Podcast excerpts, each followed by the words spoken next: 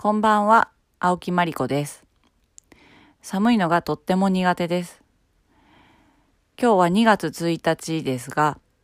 まだまだ暦の上では少しずつ春に近づいてきてますけれども、まだまだ寒い日が続いています。今日は一日名古屋は曇り空で、やっぱりこう植物というか動物に近いなと思うのは、やっぱり日光を浴びてないと、なんとなくパワーが出ません。で、なんかこう今日夕方からどうにもこうにもとても自分が自虐的になっちゃって、こうなんかこう貝殻に入ってるような感じというか、なんか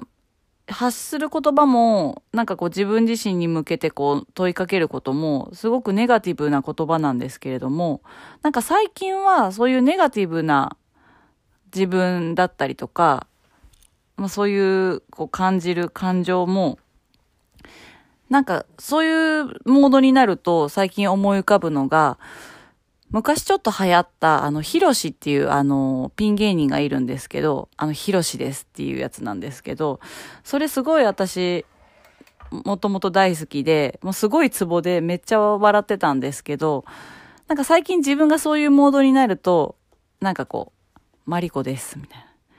今日もポンコツです、みたいな。なんかこう、ちょっと俯瞰してそういうネガティブな気持ちになってる自分を見て、ちょっと笑ってる自分がちょっと斜め後ろにいるぐらいな感覚に、あの、なったりします。で、あの、まあ、そういう、今までだと、こう、わけもわからずネガティブになって、そういう自分にすごく、もっとこう、あの、なんですかね、自己否定じゃないですけど、嫌な気分になって、こう、ぐるぐるぐるっと、どんどんどんどんこう、スパイラルが落ちてってたんですけれども、今でもやっぱり人間ですし、特にやっぱりこう、女性って見えない、こう、ホルモンっていうものに左右されることってどうしてもあったりすると思うんですけど、まあ、そういう自分も、ちょっとなんかこう、面白おかしくじゃないですけど、なんかこうして、こう、ポッドキャストとで、こう、話してしまえば本当にそれこそネタになっちゃうし、こう、話すことですっごく浄化されていくというか、私の場合はなんですけれども。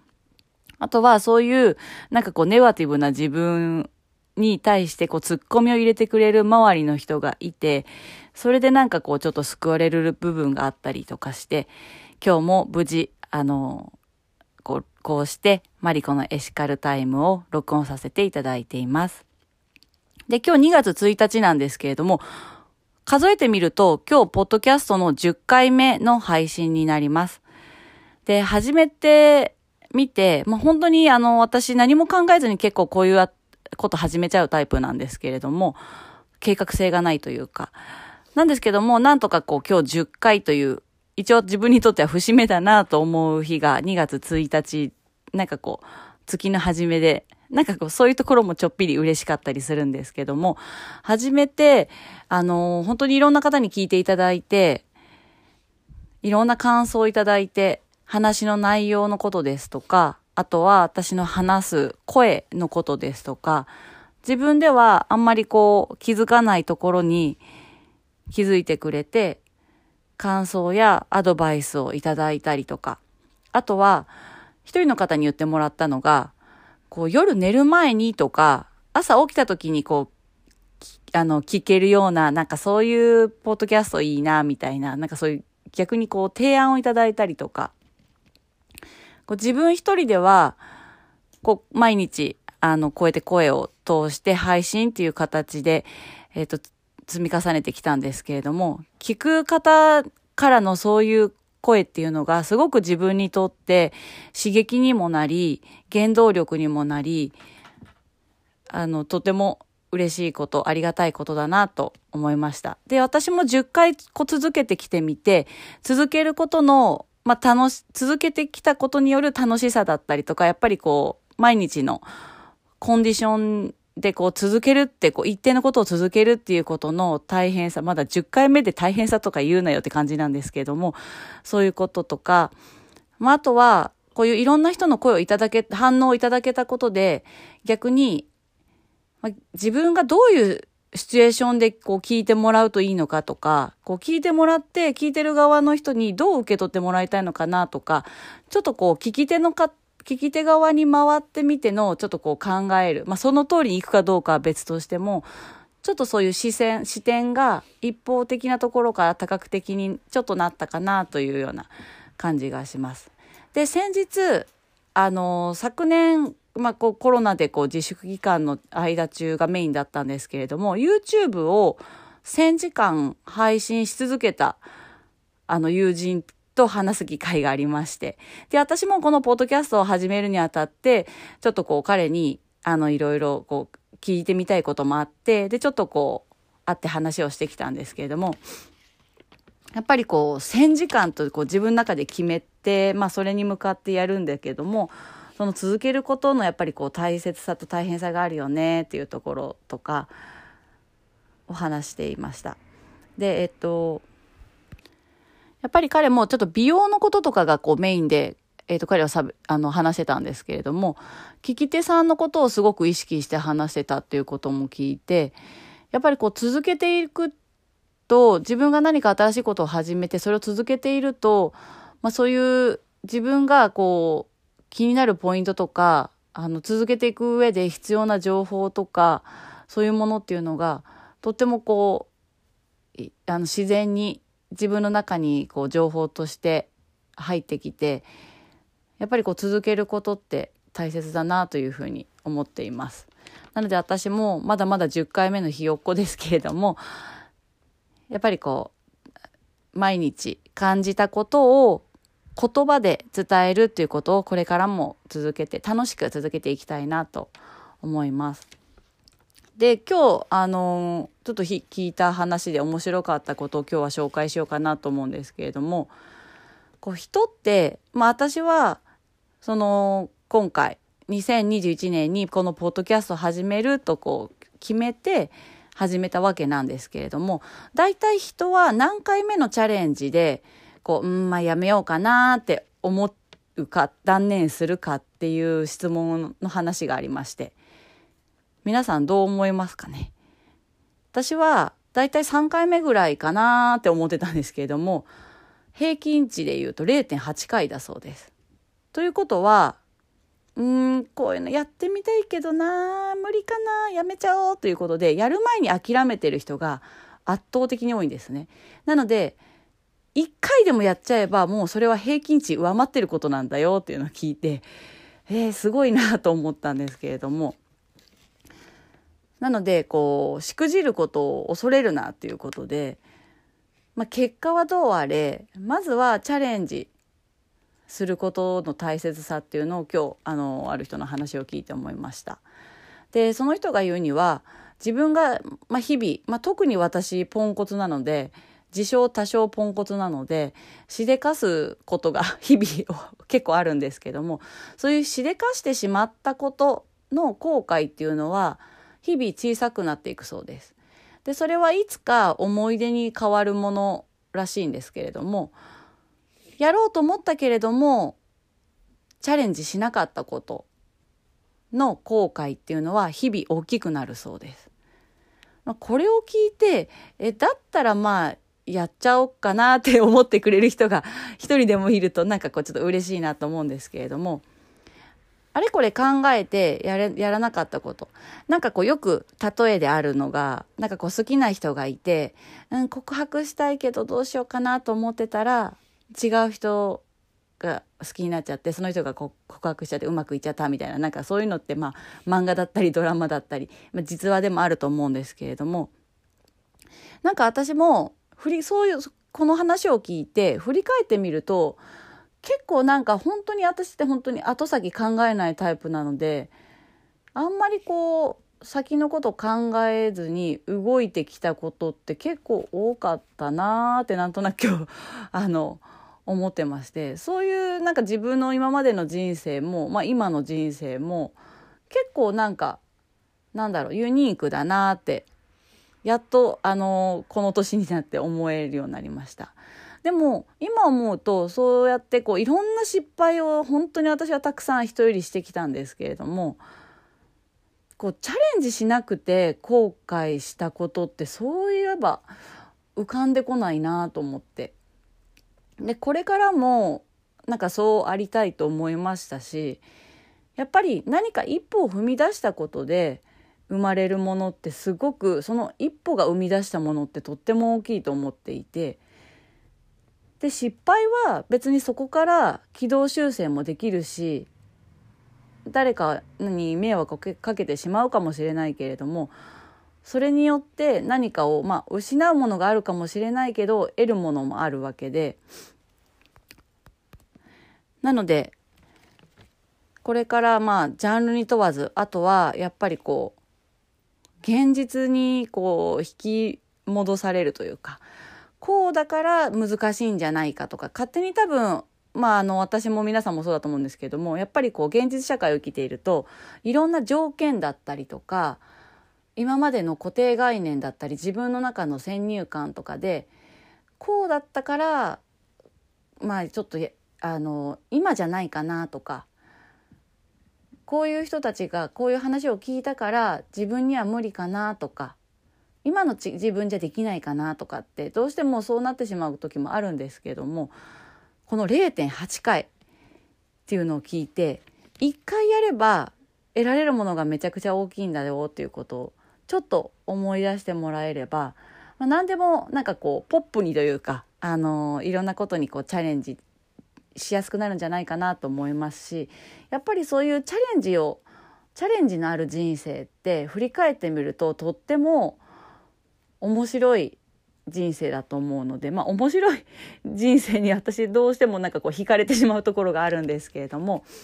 まあそうじゃそうじゃない方のそういう人生じゃない方を望む方もいるかもしれないんですけどもなんかこうどうせだったら一回きりの人生やっぱり後悔は少ない方がいいと思うのでゼロはまあ、難しいかなとは自分の中で思ってるの思うのでそのやれやりきれなかったとかこうやる前に諦め諦めるっていう後悔を少なくしたいなと思っているのでこれからもどんどんこのポッドキャストでも、まあ、いろんなマリコを見ていただけたらなと思います。では今日もご視聴ありがとうございました。アニョハセヨ저는마리코입니다 감사합니 다。 こんばんは、青木まりこです。 今日もマリコのエシカルタイムをお聞きいただきありがとうございます。唐突に韓国語で挨拶をしてみました。人をびっくりさせるのがとても好きな青木まりこです。ってことで今日は節分でしたね。我が家もおからこんにゃくのカルビ風を海苔で巻き巻きして、南南東を向いて、一応節分っぽいことをして夕食を食べました。で、えっと、その時に、なんか鬼って本当にいるの？みたいな話になって、で、私は、まあ、怒ってる時のママみたいだよね、みたいな話をして、で、まあ、そんなことないよって、あの、息子は、あの、まあ、ちょっと気遣ってくれるので、いつも、あの、そうやって言ってくれたんですけど、たまに私も、たまにというか、たまにじゃないかもしれないんですけれども、ちょっとこう、怒りの感情っていうのが、やっぱりこう、人間なので、喜怒哀楽が、特に私ははっきりしている方だと自負してるので、まあ、湧き上がってくることがあります。まあ、皆さんも、きっとあの人間だったら、まあ、仏じゃなかったら、そういう感情って日々、まあ、大なり小なり、そういう怒りの感情っていうのが、こう自分の目の前に湧き上がってくることってあると思うんですが、今日は節分ということで、ということでということでもないんですけども、まあ、そういう怒りの感情が生まれた時に、まあその感情をどういうふうに、こう、感じ取ると、ちょっとこう楽になれるかというようなお話をしていければなと思います。とそもそも、自分が持つそういう怒りって、まあ、悲しみとか楽し、楽しさとかこうあるんですけども、その感情っていうのは、皆さん自分のものではないよということをまずはお伝えしておこうと思います。で、私たちは赤ちゃんおぎゃーって生まれた瞬間っていうのは、も、その時に持ってる感情っていうのは本当にシンプルで、お腹すいた、気持ち悪い、抱っこしてほしい、あこう、愛してほしいっていう、まあそういうシンプルなところから、まあいろんな経験を得て、経て、私たちは、その感情を出すのにいろんな条件をつけて、こう、大人になっていくんですけれども、その条件を付けができていくのには、感情体験っていうのを、まあ得て、えー、できてくるそうなんですけれども、それが決まる、まあある程度、そういう体験ができるようになるのが7歳、8歳、9歳頃だそうです。で、その頃にできた、その頃の感情体験っていうもので、私たちの脳とか、まあ、性格とかそういう性質みたいなものはある程度決まってしまうそうです。ちょっとびっくりだったんですけどなので今皆さんが例えば怒りの感情とか悲しみとかなんかこう寂しさとかって湧き出てくる感情っていうのは今のあなたの感情じゃなくってその頃の実は感情体験によるものだっていうことがこうなんかいろんな研究で明らかになってきてるそうです。で、もっと言うと私たち人間はお母さんのお腹の中に、まあ、約10ヶ月間いるんですけれども、その時から物理的にこう母親とへそのでつながってるんですけども、なので、お腹の中にいる時のお母さんの、えー、まあ、食べたもので、まあ、その栄養的に、その、体の臓器を作ったりとかこうするのに、お母さんが食べたものとかっていうのを聞かれたことあると思うんですけども、私たちのそういう、こう、感情っていうところも、性格っていうところも、実はその時にお母さんが取ったものとか過ごし方とかその時の感情が結構影響を与えるんだよということを、えー、聞きました。で、あの、やっぱり一番この感情体験に影響を受けるのはやっぱりこう、親子関係というか、親からの影響が多くって。で、人間の顔のデフォルトって基本、あの、笑顔なんだそうです。なので、まあ、親の笑顔を多く見て育っている子っていうのは、笑顔が多くなるらしいですけれども、あの、まあ、ちょっとそういうことを聞くと、なんか日々やっぱりこう、いろんなことにプリプリしてるよりも、まあ、あの、たわいないことでも何でも笑い合ってる方が、まあ、あの、特にまだまだ小さいお子さんをお持ちの方は、その子の感情体験の一つなんだと思うと、ちょっとなんかこう、あの、笑えないようなことでも、笑え、笑える、こう、なんですかね、エネルギーがちょっとでも湧いてくるんじゃないかなと思います。まあそういうの鏡心理というそうなんですけれども。で、あの、先ほどの、まあちょっと話に戻るんですけれども、こう、感情の、えっ、ー、と、まあ持ち方、その人のこの感情のもう表現の仕方っていうんですかね。そういうのっていうのは、ある程度、まあ、先ほど親子関係が一番やっぱり影響を受けると言いましたけど、ある程度信頼関係がないと吸収しないそうです。で、まあ、そうやって昔から積み重なれ、積み重なれ、積み重ねられた感情が、例えば今、誰かと喧嘩した時とか、なんかこう、お店とかでたまにこうブチ切れてるお客さんとかいたりするのを見かけたことあるかもしれませんが、まあそういう時って、もちろんその何か事柄とか誰かに対して怒りが生まれてるように見えるんですけど、実は、それは昔からのこう貯蔵されてきた過去の感情、まあ、過去の異物がたまたまその場面で解放されただけなんだそうです。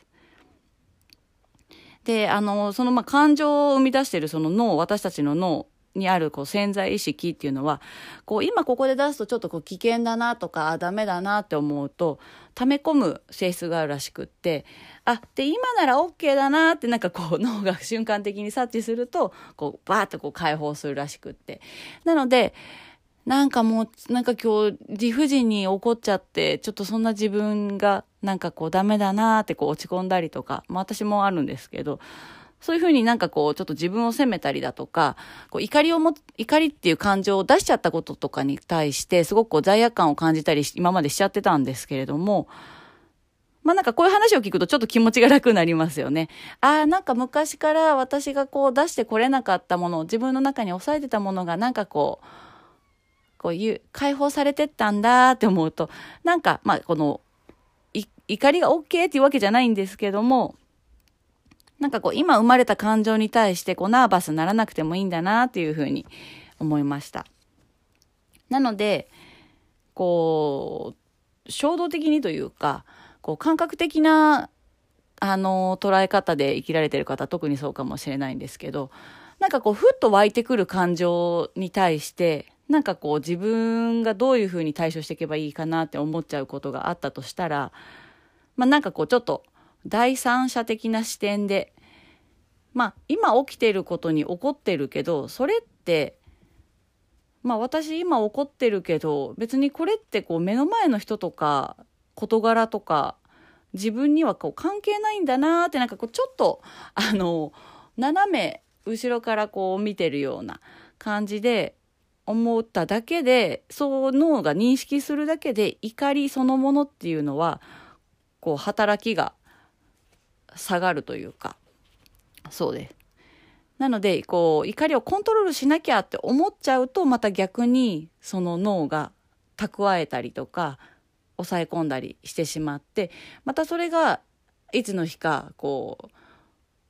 もっともっとたまった形で解放されちゃったりするかもしれないと思うと、ある程度手放すこと、怒りっていう感情とか、まあ、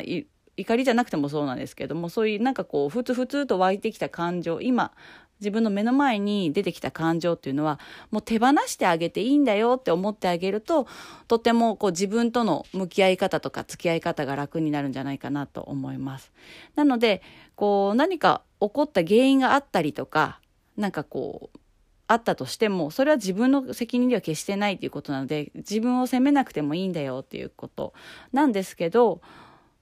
その怒りを怒りに任せて例えばなんかこう暴れ回ったりとか誰かをこうあの物理的に傷つけたりっていうことはいけないのでまあ大人としてその怒りに自身に対しては責任を持たなくてもいいんだけれどもそのコントロール権は失っちゃいけないよっていうことがとても大切だそうです。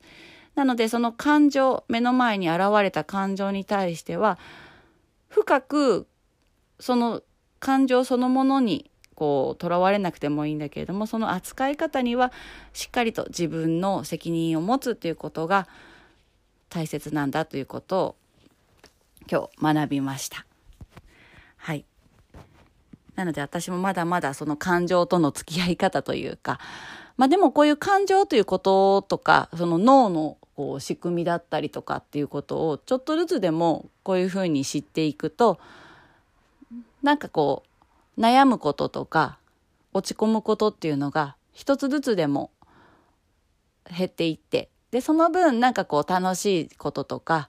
嬉しいこととかワクワクすることにエネルギーや時間をちょっとずつその分使っていけるような気がしてまあ、こうしてあの、ポッドキャストを通じて私もこう学ぶ習慣というのがとてもここ最近できてきたんですけれども、一つ一つ本当に毎日少しだけでもいろんなことを知って自分の糧にできていることをとても嬉しく思います。ということで今日はこの辺りで終わりにしたいと思います。今日もご視聴ありがとうございました。明日は旧暦のお正月ですね。ということで、皆さん、良いお年を。あにょはせよ。ちょぬんまりこいむにだ。かむさはむにだ。こんばんは、青木まりこです。今日もマリコのエシカルタイムをお聞きいただきありがとうございます。唐突に韓国語で挨拶をしてみました。人をびっくりさせるのがとても好きな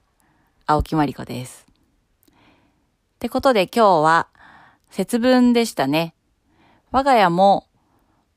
おからこんにゃくのカルビ風を海苔で巻き巻きして、南南東を向いて、一応節分っぽいことをして夕食を食べました。で、えっと、その時に、なんか鬼って本当にいるの？みたいな話になって、で、私は、まあ、怒ってる時のママみたいだよね、みたいな話をして、で、まあ、そんなことないよって、あの、息子は、あの、まあ、ちょっと気遣ってくれるので、いつも、あの、そうやって言ってくれたんですけど、たまに私も、たまにというか、たまにじゃないかもしれないんですけれども、ちょっとこう、怒りの感情っていうのが、やっぱりこう、人間なので、喜怒哀楽が、特に私ははっきりしている方だと自負しているので、まあ湧き上がってくることがあります。まあ皆さんもきっとあの人間だったら、まあ仏じゃなかったらそういう感情って日々、まあ大なり小なり、そういう怒りの感情っていうのが、こう自分の目の前に湧き上がってくることってあると思うんですが、今日は節分ということで、ということでっていうことでもないんですけども、まあ、そういう怒りの感情が生まれた時に、まあその感情をどういうふうにこう感じ取ると、ちょっとこう楽になれるかっていうようなお話をしていければなと思います。とそもそも自分が持つそういう怒りって、まあ、悲しみとか楽し楽しさとかこうあるんですけどもその感情っていうのは皆さん自分のものではないよということをまずはお伝えしておこうと思います。で、私たちは赤ちゃんおぎゃーって生まれた瞬間っていうのは、も、その時に持ってる感情っていうのは本当にシンプルで、お腹すいた、気持ち悪い、抱っこしてほしい、あんま、こう、愛してほしいっていう、まあそういうシンプルなところから、まあいろんな経験を得て、経て、私たちは、その感情を出すのにいろんな条件をつけて、こう、大人になっていくんですけれども、その条件を付けができていくのには、感情体験っていうのを、まあ、得て、えー、できてくるそうなんですけれども、それが決まる、まあ、ある程度、そういう体験ができるようになるのが7歳、8歳、9歳頃だそうです。で、その頃にできた、その頃の感情体験っていうもので、私たちの脳とか、まあ、性格とかそういう性質みたいなものはある程度決まってしまうそうです。ちょっとびっくりだったんですけども。なので今皆さんが例えば怒りの感情とか悲しみとかなんかこう寂しさとかって湧き出てくる感情っていうのは今のあなたの感情じゃなくってその頃の実は感情体験によるものだっていうことがこうなんかいろんな研究で明らかになってきてるそうです。で、もっと言うと私たち人間はお母さんのお腹の中に、まあ、約10ヶ月間いるんですけれども、その時から物理的にこう母親とへそのでつながってるんですけども、なので、お腹の中にいる時のお母さんの、えー、まあ、食べたもので、まあ、その栄養的に、その、体の臓器を作ったりとかこうするのに、お母さんが食べたものとかっていうのを聞かれたことあると思うんですけども、私たちのそういう、こう、感情っていうところも、性格っていうところも、実はその時にお母さんが取ったものとか過ごし方とかその時の感情が結構影響を与えるんだよということを、えー、聞きました。で、あの、やっぱり一番この感情体験に影響を受けるのはやっぱりこう、親子関係というか、親からの影響が多くって。で、人間の顔のデフォルトって基本、あの、笑顔なんだそうです。なので、まあ、親の笑顔を多く見て育っている子っていうのは、笑顔が多くなるらしいですけれども、あの、まあ、ちょっとそういうことを聞くと、なんか日々やっぱりこう、いろんなことにプリプリしてるよりも、まあ、あの、たわいないことでも何でも笑い合ってる方が、まあ、あの、特にまだまだ小さいお子さんをお持ちの方は、その子の感情体験の一つなんだと思うと、ちょっとなんかこう、あの、笑えないようなことでも、笑え、笑える、こう、なんですかね、エネルギーが、ちょっとでも湧いてくるんじゃないかなと思います。まあそういうの鏡心理というそうなんですけれども。で、あの、先ほどの、まあちょっと話に戻るんですけれども、こう、感情の、えっ、ー、と、まあ持ち方、その人のこの感情のもう表現の仕方っていうんですかね。そういうのっていうのは、ある程度、まあ、先ほど親子関係が一番やっぱり影響を受けると言いましたけど、ある程度信頼関係がないと吸収しないそうです。で、まあ、そうやって昔から積み重なれ、積み重なれ、積み重ねられた感情が、例えば今、誰かと喧嘩した時とか、なんかこう、お店とかでたまにこうブチ切れてるお客さんとかいたりするのを見かけたことあるかもしれませんが、まあそういう時って、もちろんその何か事柄とか誰かに対して怒りが生まれてるように見えるんですけど、実は、それは昔からのこう貯蔵されてきた過去の感情、まあ、過去の異物がたまたまその場面で解放されただけなんだそうです。で、あの、そのまあ感情を生み出しているその脳、私たちの脳にあるこう潜在意識っていうのは、こう今ここで出すとちょっとこう危険だなとか、ダメだなって思うと、溜め込む性質があるらしくって、あ、で、今なら OK だなってなんかこう脳が瞬間的に察知すると、こうバーッとこう解放するらしくって。なので、なんかもう、なんか今日理不尽に怒っちゃって、ちょっとそんな自分がなんかこうダメだなーってこう落ち込んだりとか、まあ私もあるんですけど、そういうふうになんかこうちょっと自分を責めたりだとか、こう怒りをも、怒りっていう感情を出しちゃったこととかに対してすごくこう罪悪感を感じたり今までしちゃってたんですけれども、まあなんかこういう話を聞くとちょっと気持ちが楽になりますよね。ああ、なんか昔から私がこう出してこれなかったもの自分の中に抑えてたものがなんかこう、こういう解放されてったんだって思うと、なんか、まあ、この、怒りが OK っていうわけじゃないんですけども、なんかこう、今生まれた感情に対して、こう、ナーバスにならなくてもいいんだなっていうふうに思いました。なので、こう、衝動的にというか、こう、感覚的な、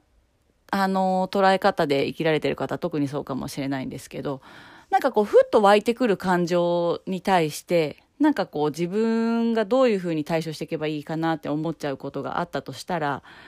まあなんかこうちょっと第三者的な視点で、まあ今起きてることに怒ってるけど、それって、まあ私今怒ってるけど、別にこれってこう目の前の人とか事柄とか自分にはこう関係ないんだなってなんかこうちょっとあの斜め後ろからこう見てるような感じで思っただけでそう脳が認識するだけで怒りそのものっていうのはこう働きが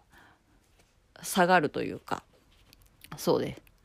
なのでこう怒りをコントロールしなきゃって思っちゃうとまた逆にその脳が蓄えたりとか抑え込んだりしてしまってまたそれがいつの日かこうもっともっとたまった形で解放されちゃったりするかもしれないって思うとある程度手放すこと怒りっていう感情とかまあ怒りじゃなくてもそうなんですけどもそういうなんかこうふつふつと湧いてきた感情今自分の目の前に出てきた感情っていうのはもう手放してあげていいんだよって思ってあげるととてもこう自分との向き合い方とか付き合い方が楽になるんじゃないかなと思います。なのでこう何か起こった原因があったりとかなんかこう、あったとしても、それは自分の責任では決してないということなので、自分を責めなくてもいいんだよっていうこと。なんですけど、まあ、その怒りを、怒りに任せて、例えばなんかこう、暴れ回ったりとか、誰かをこう、あの、物理的に傷つけたりっていうことはいけないので、まあ大人として、その怒りに自身に対しては責任を持たなくてもいいんだけれども、そのコントロール権は失っちゃいけないよっていうことがとても大切だそうです。なのでその感情、目の前に現れた感情に対しては、深くその感情そのものにこう、囚われなくてもいいんだけれども、その扱い方にはしっかりと自分の責任を持つということが大切なんだということを今日学びました。なので私もまだまだその感情との付き合い方というか、まあでもこういう感情ということとか、その脳のこう仕組みだったりとかっていうことをちょっとずつでもこういうふうに知っていくと、なんかこう悩むこととか落ち込むことっていうのが一つずつでも減っていって、で、その分なんかこう楽しいこととか嬉しいこととかワクワクすることにエネルギーや時間をちょっとずつその分使っていけるような気がして、まあ、こうしてあの、ポッドキャストを通じて私もこう学ぶ習慣というのがとてもここ最近できてきたんですけれども、一つ一つ本当に毎日少しだけでもいろんなことを知って自分の糧にできていることをとても嬉しく思います。ということで今日はこの辺りで終わりにしたいと思います。今日もご視聴ありがとうございました。明日は旧暦のお正月ですね。ということで皆さん良いお年を